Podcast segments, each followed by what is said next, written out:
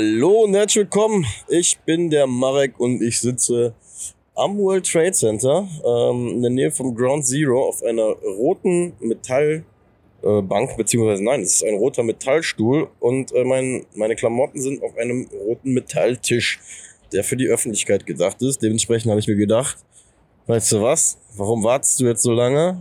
Äh, oder was sollst du jetzt so lange warten und in, im, im Flughafen nachher irgendwas aufnehmen? Wenn du es nicht auch jetzt machen kannst. Deswegen habe ich jetzt gerade das Zeugs ausgepackt. Ich sitze ganz idyllisch unter der Station am World Trade Center und ähm, ja, wir müssen heute wieder kreativ werden. Aber das wollen wir sein, weil ähm, wir möchten auch in schlechten Giants-Zeiten für euch da sein, für uns da sein, ähm, weil wir keine Erfolgsfans sind, die sich nur dann ähm, ja zu Wort melden, wenn es gut ist, sondern gerade jetzt in den Zeiten, wo es ja, sehr, sehr turbulent ist und die New York Giants leider nicht das auf, aufs Parkett, wollte ich gerade schon sagen, aber nicht das auf den grünen Rasen bringen, was man von ihnen erwartet hätte. Von daher äh, gilt es da reinzuschauen. Der Jan und ich haben das Ganze versucht, bereits zweimal aufzunehmen. Das ist jetzt also mein dritter Versuch, äh, diesen Podcast irgendwie. Äh, leider hat uns die Internetleitung von Amerika nach Deutschland hin äh, so ein bisschen einen Strich durch die Rechnung gemacht.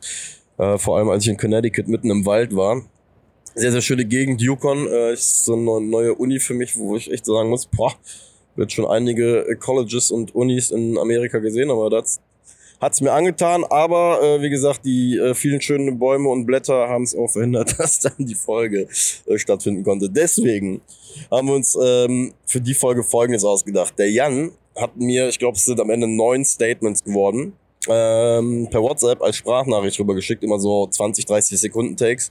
Und ich werde einfach zu jedem Take ähm, dann im Anschluss noch ja so ein, zwei Minuten verlieren und gucken, ob ich da halt natürlich zustimme oder nicht, äh, weil wir euch zumindest äh, immer zwei Meinungsbilder hier geben wollen, damit das Ganze jetzt kein, kein klassischer Dialog, aber so habt ihr zumindest ähm, die beiden Stimmen für euch da. Ähm, und ab nächster Woche geht das Ganze dann wieder deutlich regul äh, regulärer vonstatten, weil wir dann, ja, im besten Fall wieder auch im selben Raum sitzen oder uns zumindest auch digital mit Nico äh, wieder verabredet haben, wo wir übrigens auch äh, gerade dran sind, dass das in den kommenden Wochen deutlich flüssiger wieder klappt. In den letzten ein, zwei Wochen war es nun mal aufgrund der vielen, vielen, vielen Termine, die wir drei hatten, ähm, hier und da ein bisschen holprig. Genau.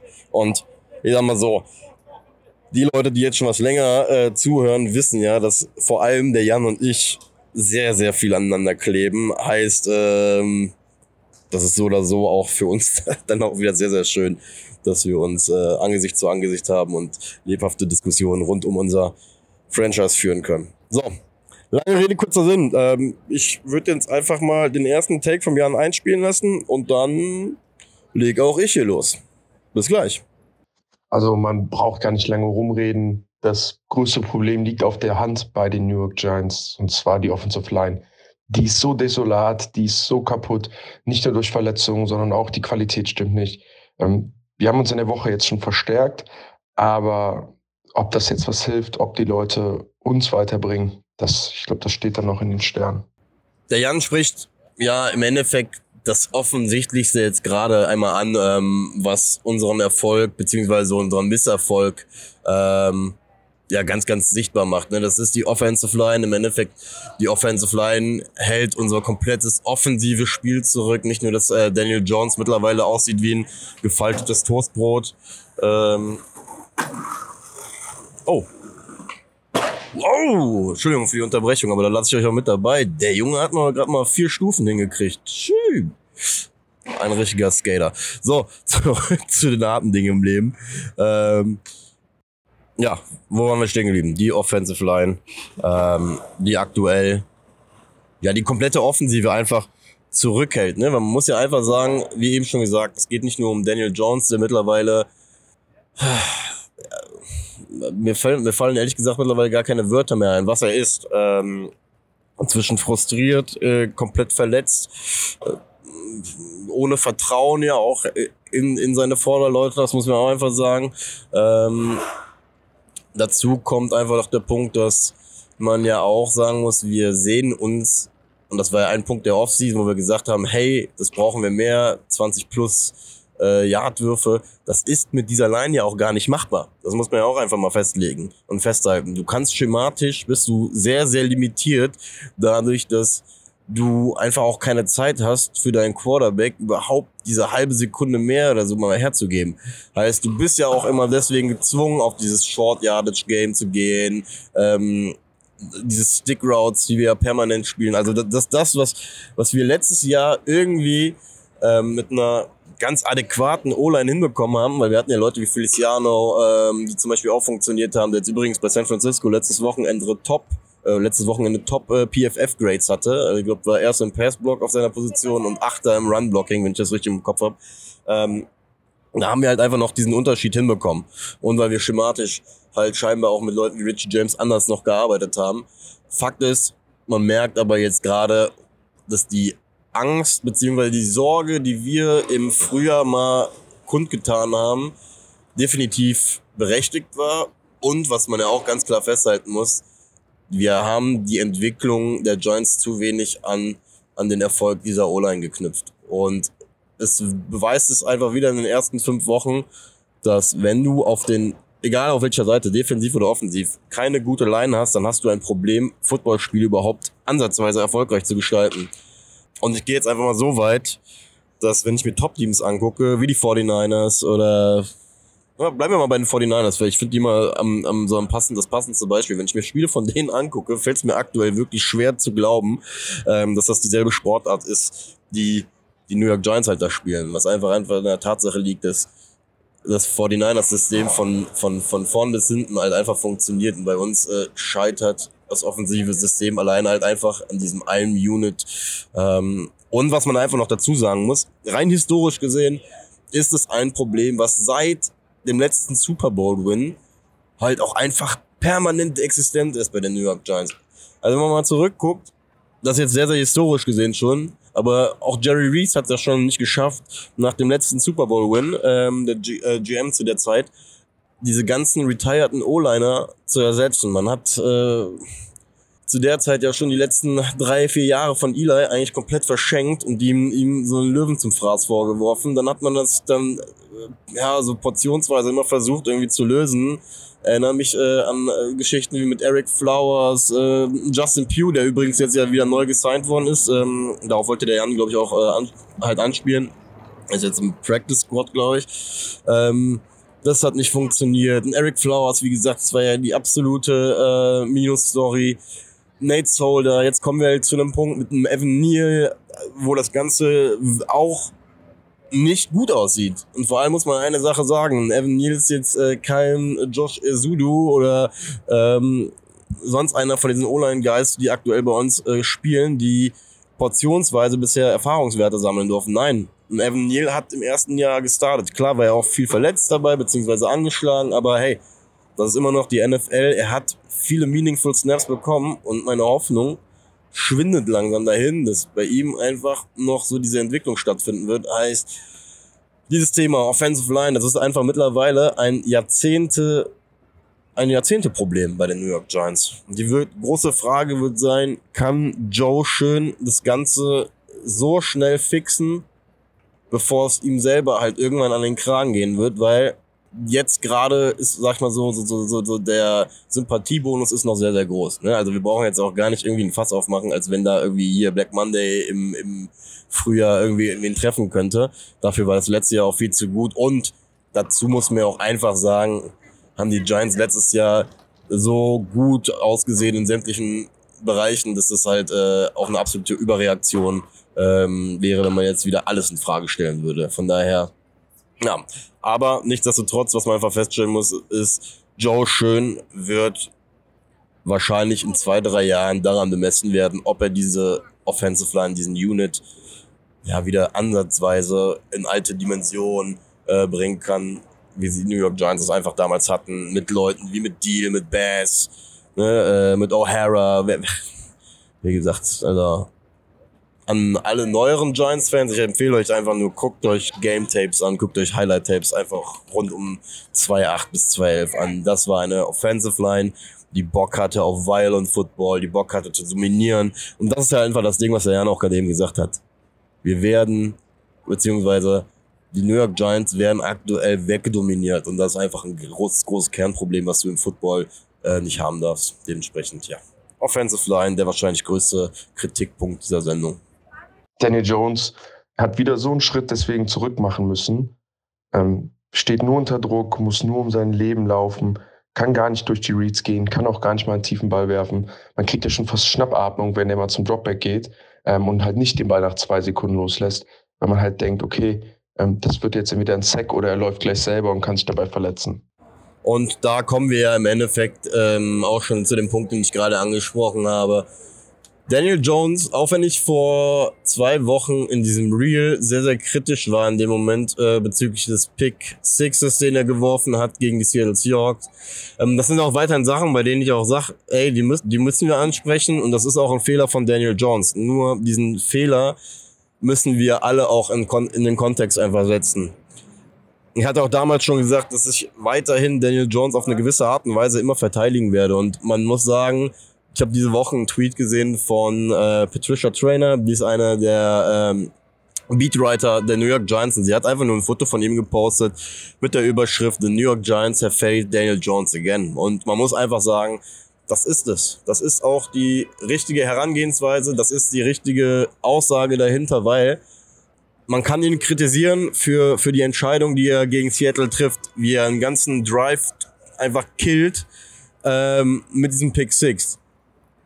Da brauchen, also, da brauchen wir gar nicht diskutieren. Nichtsdestotrotz ist es so, dass die New York Giants vor diesem Jahr und vor der äh, Vertragsverlängerung auch wussten, wer Daniel Jones ist und dass Daniel Jones kein Paddy Mahomes ist, kein Josh Allen ist, der theoretisch mal aus, aus einer chaotischen Situation heraus dir in der Pocket noch diese Mobility äh, geben wird, um das Play zu extenden. Er ist ein Dual-Threat-Quarterback, aber er ist keiner, das wissen wir auch alle selber, er ist kein Überathlet, der, der jetzt, sag ich mal, die Hüfte hat, dass er die sich um 180 Grad drehen kann, ohne sich dabei zu verletzen. Er ist ein relativ statischer Läufer, ein schneller, statischer, großer Läufer, was nicht schlecht ist.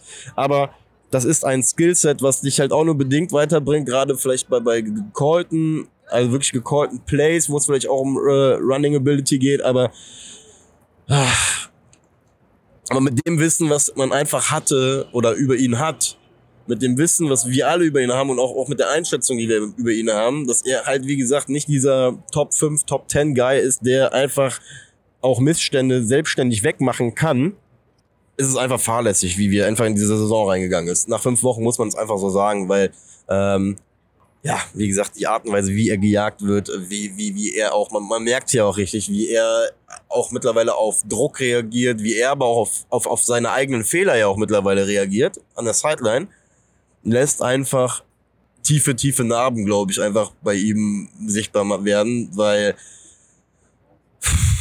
ja, er hat 160 Millionen jetzt bekommen, ne? Also er ist finanziell abgesichert. Aber das Ding ist halt, er hat jetzt zum zweiten Mal äh, den Nacken äh, zerstört. Ich bin auch wirklich gespannt. Äh, mal sehen, äh, wie sich die Info jetzt in den nächsten paar Stunden äh, wie die altern wird.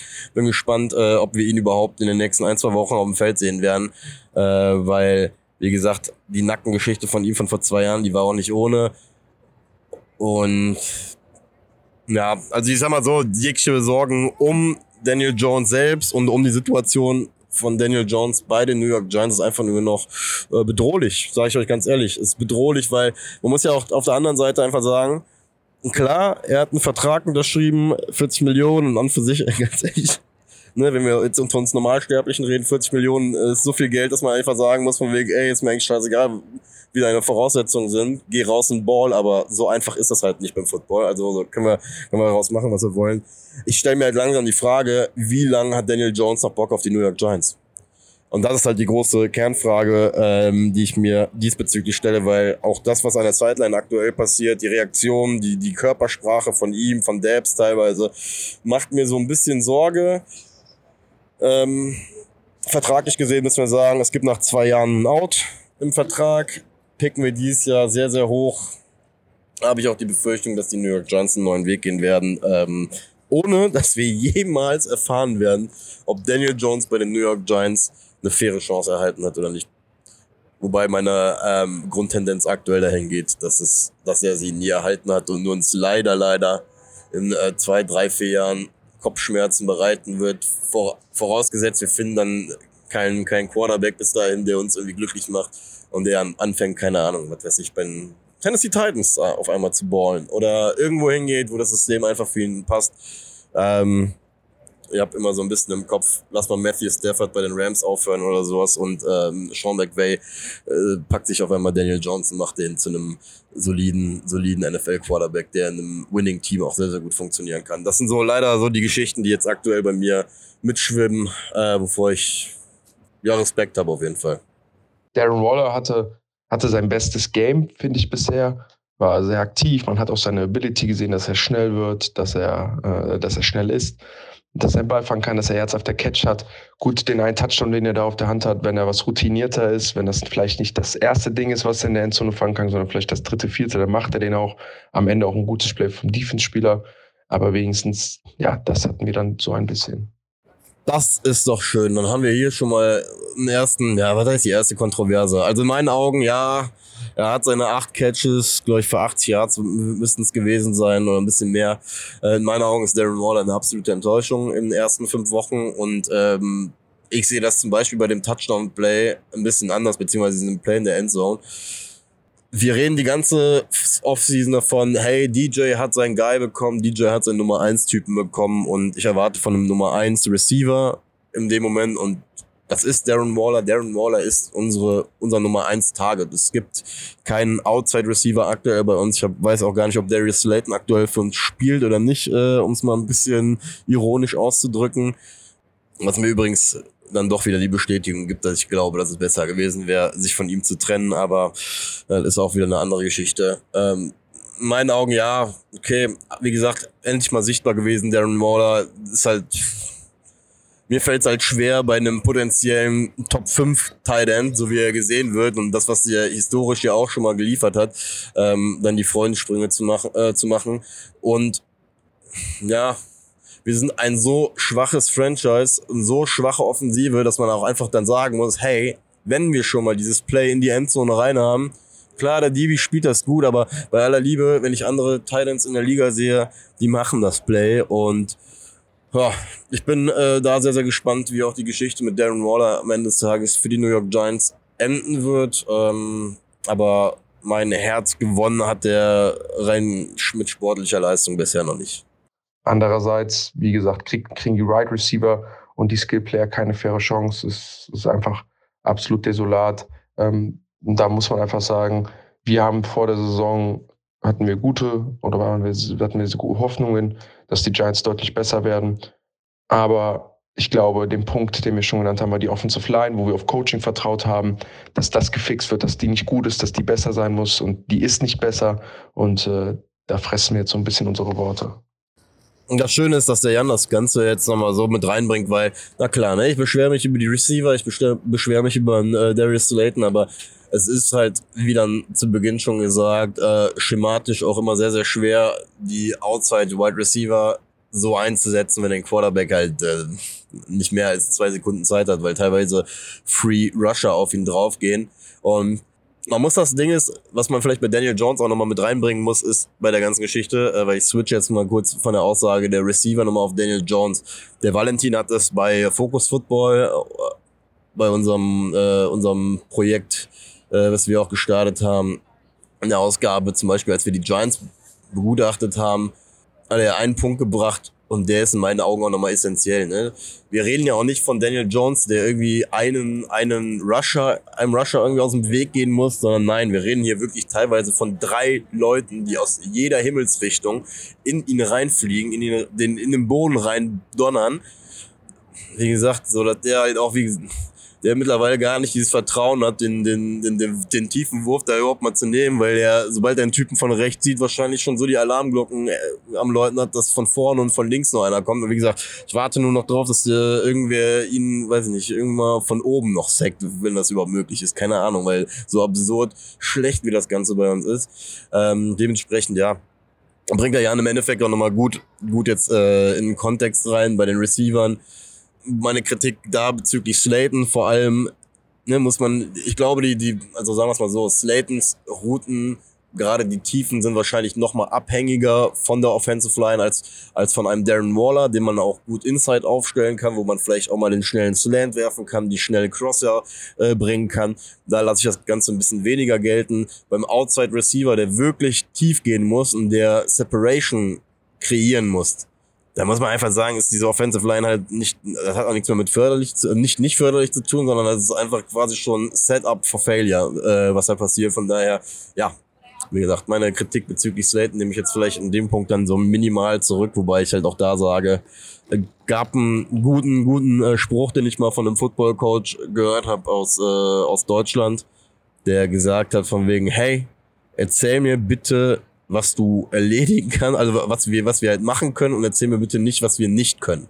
So, weißt du, und, und einen Weg mit dem, was du da hast, halt irgendwie was ins Laufen zu bringen. Deswegen, ja, ich hoffe, dass die New York, New York Giants da, ähm, weiß ich nicht, auf kurze, nur noch auf Screens, Wide Receiver Screens oder sonst irgendwas gehen, das wäre natürlich jetzt Blödsinn, äh, aber halt auf irgendwelche Plays gehen, wo du halt einfach Yards after Catch, äh, Yards after Catch äh, machen kannst, weil das ist scheinbar aktuell der sinnvollste Weg für uns irgendwie, wie wir vielleicht halt diese Yards machen können.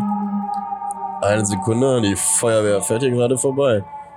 Weil kannst du jemanden nicht tief schlagen, dann, dann musst du halt irgendwie versuchen, kreativ zu werden, den Ball schnell aus seinen Händen zu kriegen und dann versuchen, diese Yards auf der Catch zu machen. So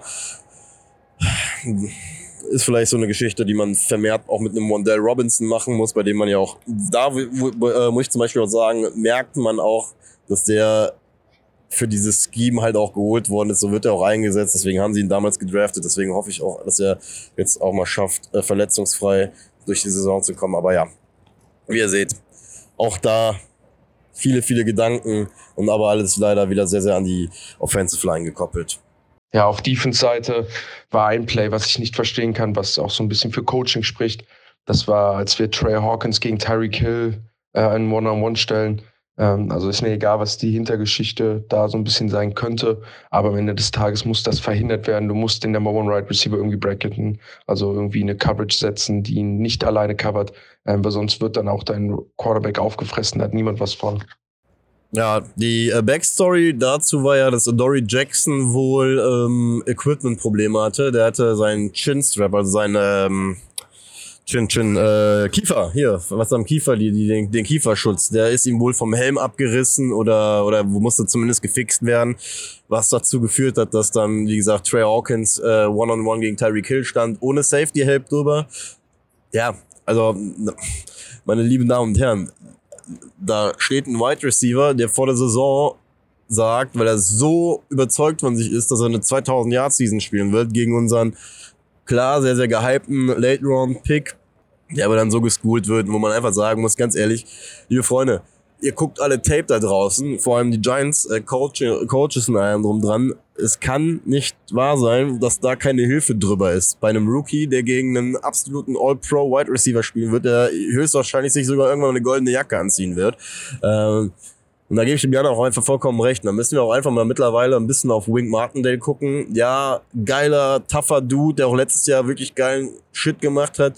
Leuten Stress gemacht hat mit seinen Blitzes und allem drum dran. Aber in dem Moment müssen wir einfach sagen, das ist schlechtes Coaching. Das ist einfach schlechtes Coaching, was da passiert. Ähm, und du versaust im Endeffekt mit diesen einzelnen Plays, versaust du einem Unit, generell einem Defensive Unit, der an dem Tag das erste Mal in der Saison für Turnover gesorgt hat, sogar für einen Pick Six gesorgt hat mit, äh, mit Jason Pinnock müsste das gewesen sein, wenn ich das gerade richtig im Kopf habe. Ähm, der sogar angefangen hat, halt mal zu ballen, ne? Auch Thibodeau irgendwie wie einen Sack gemacht. Und dann schießt du dir damit selber so ins Bein und, und lässt ja im Endeffekt auch eine ganz solide und gute Leistung der Giants defensiv richtig schlecht aussehen. Und das passiert halt durch zwei, drei, vier Plays, wo man, weil man auch auf der Gegenseite einfach sagen muss, ähm, es wäre auch einfach mal von, von den Giants solche Plays zu sehen, ne? solche Splash-Plays zu sehen, weil das ist halt faszinierend. Die Miami Dolphins haben einfach an dem Tag im Endeffekt zwei zweimal offensiv agiert, ich glaube mit drei oder vier Play Drives, wo sie aber lange Touchdowns scoren. Ich weiß nicht, wann die New York Giants das letzte Mal ein zwei, drei oder vier Play Drive hatten, in dem sie dann einen offensiven Touchdown gemacht haben. Also das ist halt einfach ein Katzenjammer, wenn man sich das auch in Gänze nochmal äh, vor Augen führt, wie ineffizient und ineffektiv wir dafür halt auch sind, ne? weil, weil uns passiert das einfach nicht, dass wir auf einmal, weiß ich nicht, einen Darius Slayton aktuell 1-1 gegen irgendeinen Corner stellen und er den so guckt, dass er irgendwie zwei Yards Separation hat und dann, dann weg ist. Dementsprechend, ja, vielleicht weil die Gegner auch nicht so blöd sind und dann den äh, Sixth Round Rookie oder was auch immer äh, ist, äh, Trey Hawkins gewesen ist, den dann gegen die absolute Nummer eins der Miami Dolphins zu stellen. Also ja, aber man muss ja auch dazu sagen, schlechte Teams finden Wege, um sich auf ganz, ganz blöde Art und Weise halt auch selbst zu schlagen. Das passiert einfach bei einem Seattle-Spiel, wie gesagt, mit einem Pick Six am Ende, der das Ding sealt, ähm, durch einen Strip-Sack-Fumble in der eigenen, an der eigenen 20, so dass die Gegner nur noch äh, zwei Plays machen müssen. Das geht weiter mit Sachen wie bei Trey Hawkins. Es geht weiter mit Special Teams ein paar Wochen vorher. Schlechte Teams finden Wege, um zu verlieren und gute Teams finden einfach Wege, um zu gewinnen. Letztes Jahr waren wir ein gutes Team, weil wir Wege erzwungen haben, weil wir hingegangen sind und wussten, dass wir ein grundlimitiertes Team sind und versucht haben, halt mit dem, was wir können, Gewinn, äh, halt Siege zu erzwingen und halt auch vielleicht irgendwie hier und da ein bisschen das Spielglück hatten, aber dieses Jahr muss man einfach sagen, wir finden keine Wege für Siege, sondern wir finden Wege, um zu verlieren. Und das ist halt leider eine Story, die sich in den letzten zehn Jahren häufiger abgespielt hat, als dass wir Wege gefunden haben, um zu gewinnen. Ich, ich, glaube, das ist auch der große Grund, weshalb wir alle mittlerweile einfach müde sind, uns alle zwei Jahre diesen Scheiß einfach anzutun, weil es ja nicht so ist, dass die New York Giants irgendwie in ihren schlechten Jahren immer irgendwelche andere Problemstellen haben. Nein, es ist einfach tendenziell immer die Offensive Line, die was damit zu tun hat, auf dem dann viele Probleme irgendwie aufbauen. Und das ist, wie gesagt, und dass man halt einfach, wie gesagt, in, den, in diesen wirklich schlechten Jahren dann auch teilweise Entscheidungen trifft, ähm, wo du einfach gucken musst. Ich will jetzt nicht sagen, dass dieses Jahr mich gerade an dieses Joe Judge erinnert, ne? aber erinnert euch einfach nur an den, an den Punkt zurück, als wir ähm, einen Quarterback-Sneak in der eigenen Fünf laufen damals. Das war, das war so als mit das passendste Beispiel, wo du halt sagst von wegen, ey, wir waren ein Bad Team, was einfach Wege gefunden hat, um halt auch noch schlechter zu wirken, als man halt wahrscheinlich war. Und wie gesagt, das muss man halt einfach gucken, dass man das jetzt abgestellt bekommt. Und ja, man muss einfach wieder dieses Winner-Gehen irgendwie für sich finden, auch wenn das mit 1-4 einfach jetzt massiv schwer sein wird ist generell auch, also wie wir da dominiert werden, das ist Coaching. Klar, Mike McDaniels ist gerade auch der beste Playcaller wahrscheinlich der Liga mit Kyle Shanahan. Und das ist dann auch okay, dass wir dann da vielleicht nicht mitziehen, aber ähm, das ist nicht das einzige Game, wo wir so untergehen. Unsere Defense hat jetzt die ersten Turnover geforst, was gut ist, ähm, aber in der Gesamtperspektive bringt uns das natürlich relativ, relativ wenig, wenn du dann hinten raus trotzdem dominiert wirst die ganze Zeit und das gibt, gibt einfach wenig Lichtblicke. Ja, das Ganze ähm, passt ja dann im Endeffekt auch ein bisschen zu den letzten äh, Worten von mir. Da brauche ich jetzt gar nicht groß drauf, drauf aufbauen. Fakt ist, was man sagen muss, ähm, auch die D-Line generell in meinen Augen leider deutlich schwächer als erwartet. Teilweise in der Offseason als Top 5 äh, Unit irgendwie ausgerufen worden. Run Defense wurde angeblich äh, gerade die Rotation deutlich, deutlich verstärkt. Ähm, und Ende vom Lied ist, dass man wieder ein Big Play durch einen Running Back bekommt, äh, durch einen Rookie. Äh, also auch da muss man ja einfach sagen, die Entwicklung, die man sich da erhofft hat, findet da nicht statt oder hat bis dato nicht stattgefunden. Und auch da muss man einfach hoffen, dass die, dieser Unit irgendwie da fängt. Ähm, nichtsdestotrotz, ja, gebe ich ihm Jan einfach vollkommen recht. So, es es, es, es fügt halt, äh, beziehungsweise wir haben da beide, glaube ich, auch die ziemlich ähnliche Sichtweise drauf. Es bringt dir nix, Big Plays äh, zu kreieren, Turnover zu kreieren und ein 80, 90 Prozent gutes Spiel zu spielen, wenn du halt 10 Prozent dann äh, wieder teilweise im Tiefschlaf bist, teilweise Coaching-Fehler machst. Einfach haarsträubende Fehler dir passieren, die dann auch einfach nicht zulassen, dass du so Spiele gewinnen kannst. Weil wir haben, äh, wir müssen eins feststellen, die New York Giants sind aktuell ein Team, das von seiner Defense hoffen muss, dass sie ihre Gegner bei, ja, ja, im besten Fall eigentlich so bei 14 Punkten hält, weil ich weiß nicht ganz ehrlich, wie diese Offensive überhaupt aktuell 15 Punkte, 16 Punkte machen soll. Ähm, ich würde sagen, das Maximum ist aktuell so 20, 21 kannst du als die zulassen. Und danach, boah, fällt es mir einfach mittlerweile schwer zu glauben, dass die Giants in der Lage sind, aktuell ein Spiel zu gewinnen. Heißt, ne, auch alleine wenn du auf das Spiel guckst, es sind zwei Aktionen, die dazu führen, dass wir 14 Punkte gegen uns bekommen. Das, ist, das sind zwei Plays, die quasi das ganze Spiel kaputt machen für uns, weil wir auf der anderen Seite auch nicht ansatzweise die Potenz haben, um das Ganze dann äh, offensiv zumindest irgendwie zu countern und, und, und da ein Spiel halt ähm, aufrechtzuerhalten. Mal das Arizona-Game ein bisschen ausgeklammert, aber ja, schwierig. Ja, sonst vielleicht Thibodeau hat jetzt, ich glaube, in den letzten drei Spielen vier Sex gehabt. Das ist ziemlich gut. Der gibt da Gas, der spielt da vorne mit.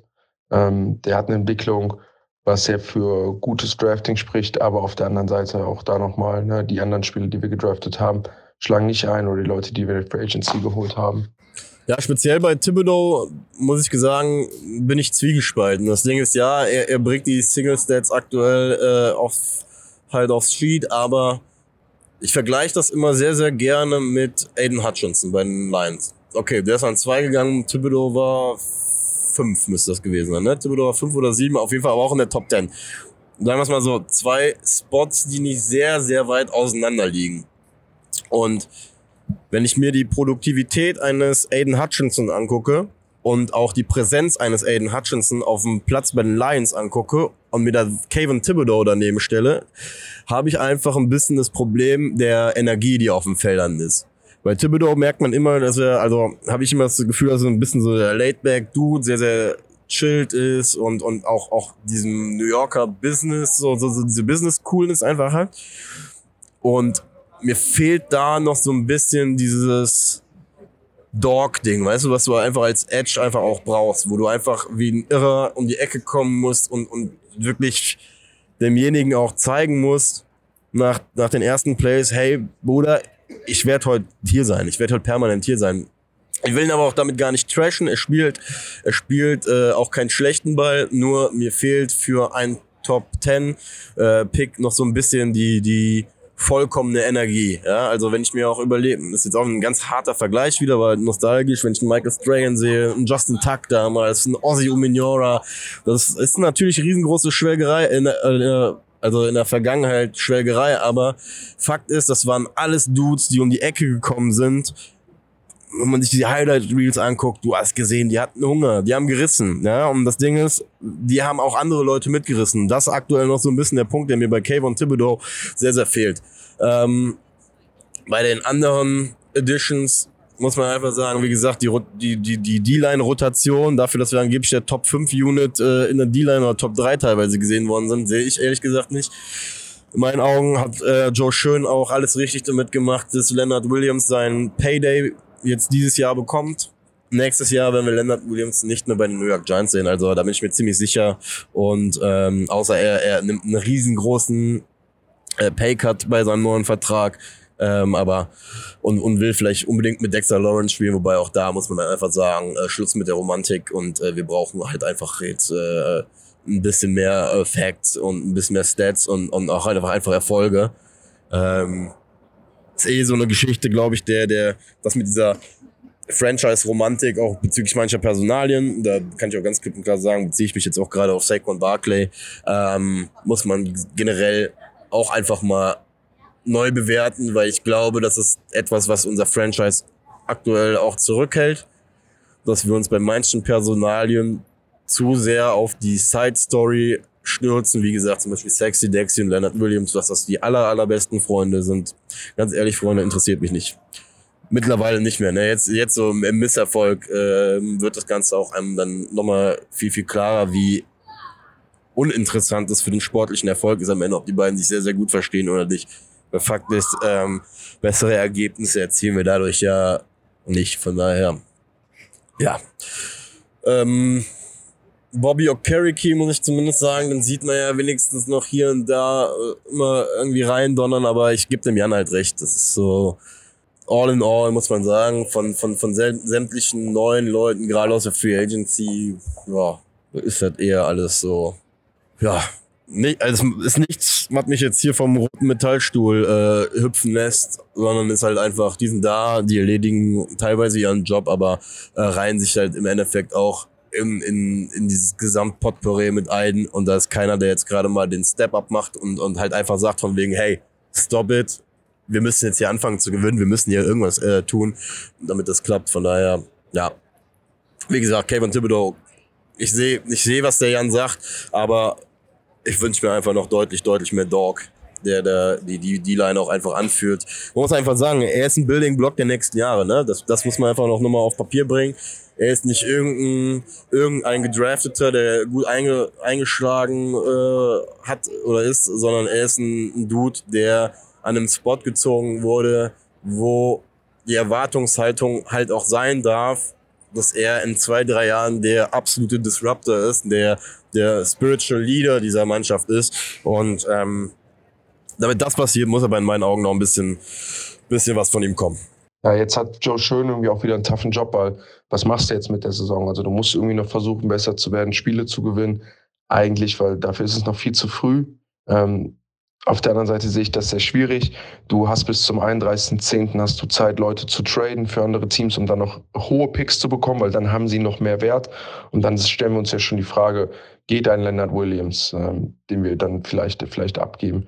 Ähm, gehen dann wieder, keine Ahnung, Spiele vielleicht auch wie ein Waller ähm, oder sowas. Ein O-Liner darfst du und kannst du nicht abgeben. Geht vielleicht noch einer unserer Right Receiver, ähm, geben wir den ab an eine andere Mannschaft, die ihn braucht, äh, wo vielleicht Verletzungspech ist. Ähm, extrem schwieriger Job, weil tendenziell braucht dieser Roster, so wie er gerade aussieht, nochmal noch mal einen Rebuild.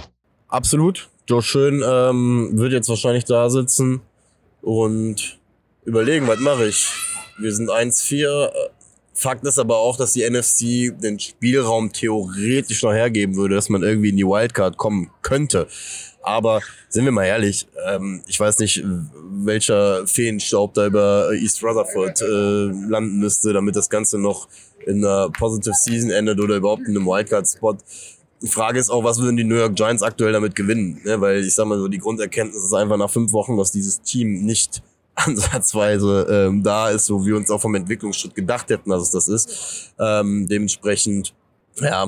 Nur das Problem ist, an der Stelle, ich glaube gar nicht, dass die Giants aktuell so viele valuable Pieces haben. Das valuableste Piece, und da bin ich auch jetzt offen und ehrlich zu euch allen da draußen, ist Saquon Barkley. Und so gesehen würde ich Saquon Barkley aktuell, ehrlich gesagt, nicht eine Minute mehr geben und gucken, ob ähm, die guten Verbindungen nach Buffalo nicht vielleicht noch irgendwie ein, ein Second Rounder oder ein Third Rounder für uns hergeben, weil das ist das, was ich eben meinte. Die New York Giants müssen sich aufhören, äh, beziehungsweise müssen sich aufhören, irgendwie romantische Vorstellungen vorzumachen. Wir sind nicht an dem Spot, um, um, um die Rookie-Season von Saquon Barkley jetzt zum siebten Mal durchzukauen. Ja, Fakt ist, er ist ein, Elektri ein elektrisch, ach, elektrisch, das ist schon, ein, ein Electric Player. Mir fällt gerade die deutsche äh, Fassung schon nicht mehr ein. Ähm, da brauchen wir gar nicht drüber reden. Aber er ist auch nicht der Difference Maker, den die Leute immer aus ihm machen wollen. Er war im, im, im College ein Special Kid und dann im College ein Dude, der auch vor allem diese Outside Runs sehr, sehr geil beherrscht hat, die aber halt einfach in der NFL weniger funktionieren. Ja, seine, seine Art zu spielen bei, ist bei einem Team wie uns einfach verloren, weil wir ihm gar nicht den, die Gaps und den Raum geben, um dieses, diesen, diesen Jump-Style, den er spielt, ähm, ja, halt, damit er es überhaupt ausführen kann.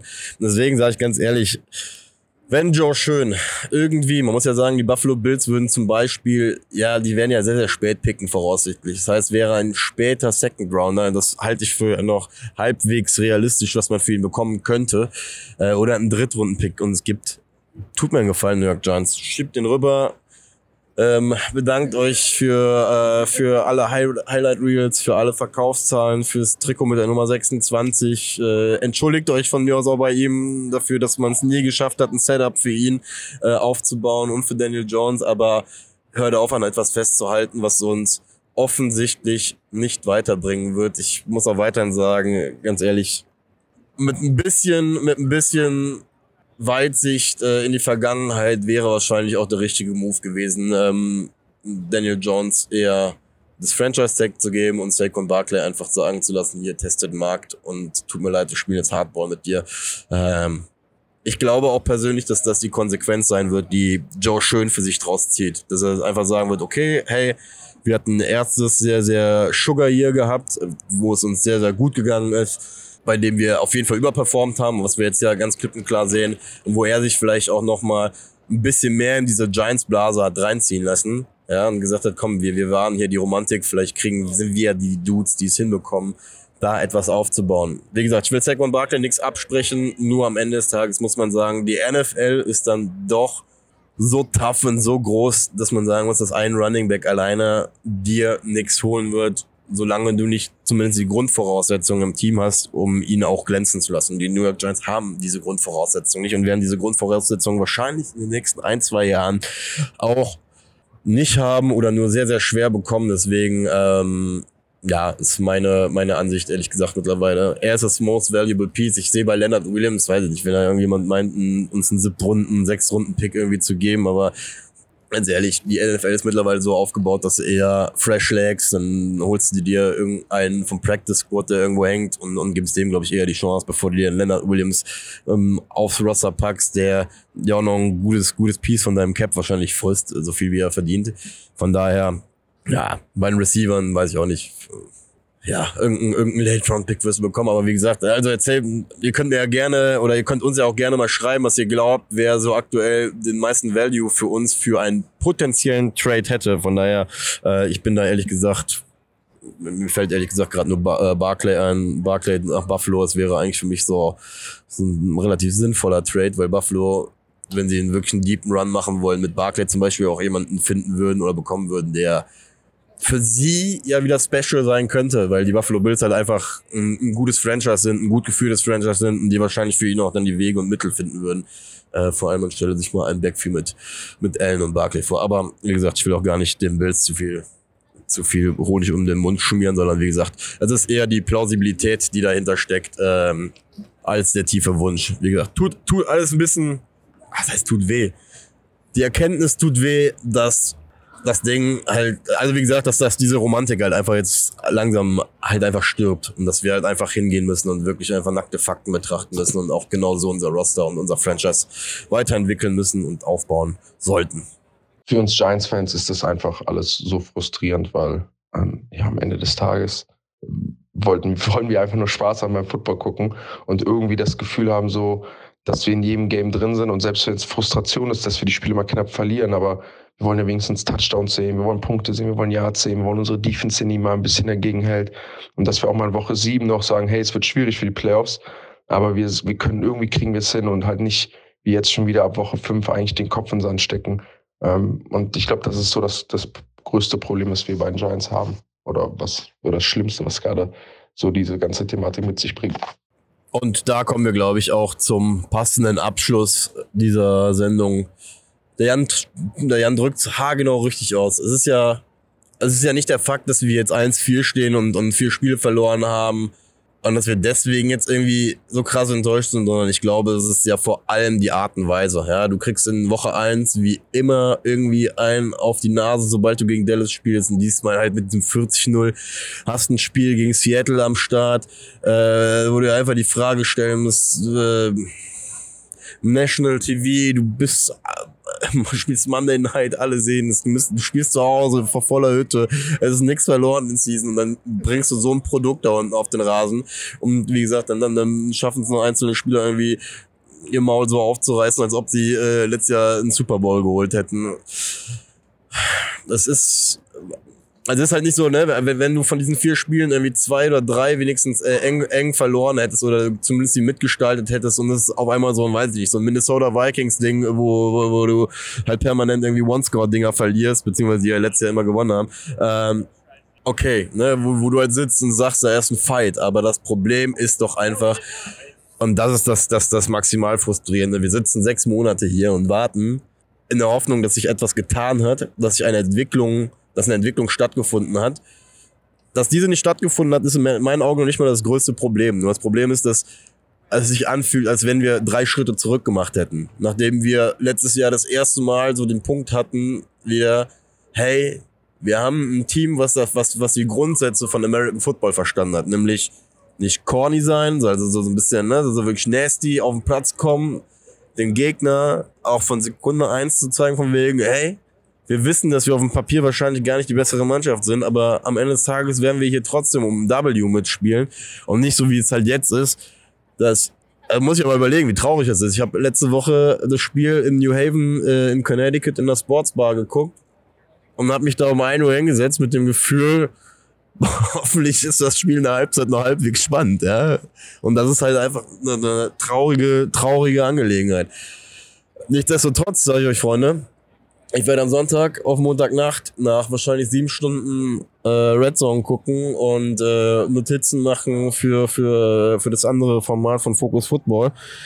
Werde ich mir trotzdem wieder um 20, ach 20 Uhr, sag ich, wäre schön, wenn das wie hier um 20 Uhr ist, dieses Mal wieder um 2.20 Uhr die Glotze anmachen und mir das ganze Spielchen angucken, in der Hoffnung, dass die New York Giants vielleicht an diesem Tag aufgestanden sind und sich dazu entschieden haben, nicht wie ein kleines Pee-Wee-Football-Team sich durch die Gegend schubsen zu lassen, sondern einfach auf den Platz zu gehen, zu sagen, okay, ihr alle schreibt uns ab, das ist der Punkt, so können wir am besten, ja. Das hatten wir letztes Jahr auch so ein bisschen dieses the worst, best team of all time, so nach dem Motto.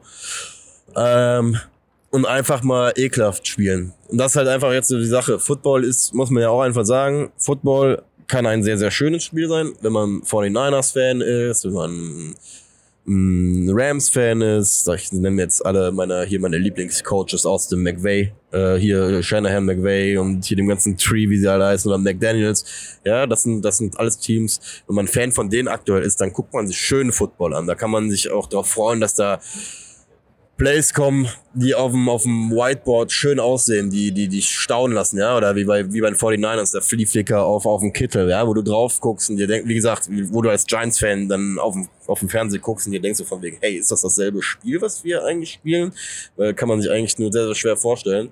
Sondern nein, die New York Giants sind aktuell ein Team, was auf den Platz gehen soll. Und das ist das Schöne, dass Football das ja auch hergibt, was einfach einen harten, dreckigen Football jetzt spielen muss. Ja, und wie der Jan schon gesagt hat, es geht darum, auch gerade vorneweg zu dominieren. Wie gesagt, auch bei der Offensive Line, D-Line, dass vor allem diese beiden Units jetzt mal rausgehen und sagen, ey, wir machen uns gerade jetzt nicht schon wieder im National TV zur absoluten Lachnummer und lassen uns permanent von links nach rechts schubsen, als ob wir irgendwelche Papatrappen wären. Das ist in meinen Augen der einzige wirkliche Weg, wie du diese Saison jetzt auch noch retten kannst. Dass du jetzt nach den fünf Wochen hingehst und sagst, Moment, stopp, wir sind in der National Football League und da lässt man, da lässt man sich nicht so rumschubsen. Das geht nicht. Und das ist halt einfach ein Fakt. Da muss man einfach sagen, da müssen die Giants für sich jetzt den Weg finden. Sie müssen für sich Leute auf dem Platz finden, die auch dieses Leadership übernehmen. Das ist halt das, was ich bei Thibodeau zum Beispiel meine. Ich möchte von dem jungen Sex sehen, aber ich möchte vor allem auch hingehen, äh, sehen, dass er und Sexy Dexy zum Beispiel die zwei Dudes sind, die jetzt auch einfach mal hingehen und sagen von wegen, ey, neun anderen hier links und rechts neben uns, wir fangen jetzt mal an zu ballen. Und wie gesagt, der Jan hat schön gesagt, wenn du am Ende verlierst und hast einen krassen Fight hingelegt gegen die Buffalo Bills, alles cool. Wir sind die Letzten, die dann sich darüber irgendwie echauffieren oder sonst irgendwas. Aber nur so kannst du die Foundation legen für Winning Football in den kommenden Wochen der New York Giants. Und das sollte trotz allem nach fünf Wochen das Ziel sein. Wie gesagt, die NFC, die ist nicht ganz so stark wie die AFC. Ich träume von keinen Wildcard-Spots oder sonst irgendwie, irgendwas. Nichtsdestotrotz ist der, der Abstand oder Rückstand auf diese Teams da oben noch nicht so groß, als dass man jetzt hier wie so ein Strauß den Kopf in den Boden stecken muss und dann ne, bis nächsten September wartet, was passiert. Sondern man sollte die Erwartungshaltung, dass die Jungs jetzt rausgehen und ballen. Als kleine Aussicht für Sonntag sage ich allerdings, ich bin wirklich gespannt, wie die New York Giants ähm, auf der Quarterback-Position verfahren werden. Daniel Jones war am Mittwoch immer noch nicht auf dem Trainingsplatz. Ich bin sehr, sehr gespannt, wie sich das Ganze mit seiner Nackenverletzung ausspielt. Ich habe leider ein sehr, sehr schlechtes Gefühl dabei, ähm, weil Nackengeschichten in der NFL das ähm, ist nicht ganz ungefährlich. Haben wir übrigens ähm, vor, müsste auch knapp zehn Jahre her sein, mit äh, Wilson als Running Back ähm, schmerzhaft feststellen müssen. Der war ja von Virginia Tech, unser Running Back, hatte auch hier und da wirklich sehr, sehr explosive Runs, hatte sich dann am Nacken verletzt, hat sich einmal operieren lassen, um dann irgendwann festzustellen, dass American Football nicht mehr der Sport ist, den er ausüben kann, ist dann zum Track and Field gewechselt. Ja, dementsprechend, ich bin mal gespannt. Daniel Jones, ich glaube ehrlich gesagt, wir sehen ihn am Sonntag nicht äh, auf dem Platz, auch wenn er ähm, wie immer ein Tough Guy war und gesagt hat von wegen, ey, he's gonna be, I'm, I'm gonna be okay, war glaube ich der, der, der Kommentar zu Dable. Ja, die Frage da wird nur sein, ob ähm, der Backup dann Tyra Taylor sein wird oder Tommy DeVito. Ich muss persönlich mittlerweile sagen, bitte haut Tommy DeVito rein, wenn er, wenn, wenn wir mit Backup spielen, weil ich kann, also ich werde mit Tyra Taylor auch nicht warm. Wir kommen damit jetzt auch zum Ende dieser Folge aus Manhattan. Ähm, ich hoffe, ihr hattet Spaß an dem Format, so wie es jetzt gelaufen ist.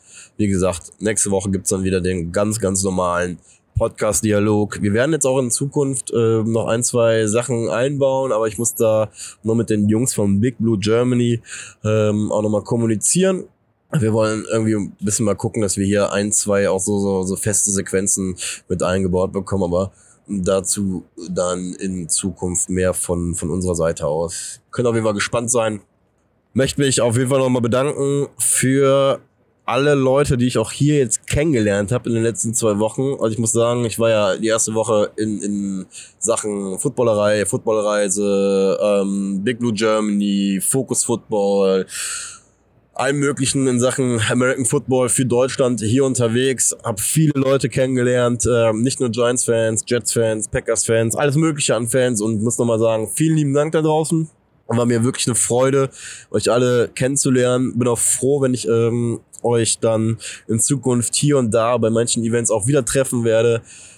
Möchte ich mich bedanken für die gute Zeit, die ich vor allem mit Big Blue Germany hier vor Ort hatte. Ähm, und Freunde, ich glaube, die Essenz der ganzen Geschichte ist, wir haben letztes Jahr in einem sehr, sehr guten Jahr mit dieser ganzen Geschichte hier angefangen. Jetzt haben wir halt einfach die Aufgabe auch ähm, in einer Saison, die ja komplett konträr läuft, haben wir einfach die Aufgabe und die Verpflichtung, trotzdem das ganze Ding hier wachsen zu lassen und den Leuten da draußen zu zeigen, ey, dass wir hier keine Bandwagoner sind, sondern dass wir, wir sind Fans von einem Legacy-Franchise, was aktuell ein bisschen auf der Suche nach seinen Wurzeln ist äh, des Erfolgs und ganz ehrlich, wir bleiben trotzdem am, am Ball oder am, am Football, am Ei oder wie man auch immer dazu sagen will. Dementsprechend äh, wird es hoffentlich auch im kommenden Jahr wieder eine Episode aus New York geben, vielleicht auch noch ein größeres Fan-Treffen. Keine Ahnung, was da jetzt alles noch auf uns warten wird. Ähm, ich habe aber auf jeden Fall Bock und kein sportliches Ergebnis dieses Jahr wird mich oder uns davon abbringen, die ganze Kiste hier noch deutlich größer zu machen, dementsprechend.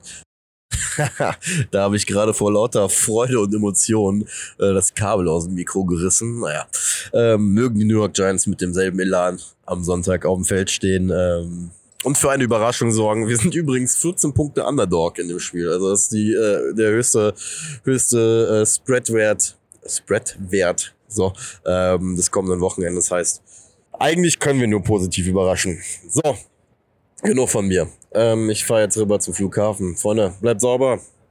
Wir hören uns nächste Woche wieder. Und äh, ja, geht's ab.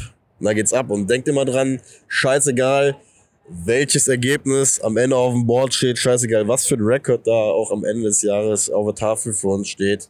Ähm, die New York Giants, das wird niemand, niemand auf dieser Erde verändern können. Ähm, sind einfach das geilste Franchise in der NFL. Und ähm, was uns auch keiner nehmen kann, ist, äh, dass wir Tom Brady zweimal geschlagen haben. Mit dieser Feel Good Stat verabschiede ich mich. Haut rein.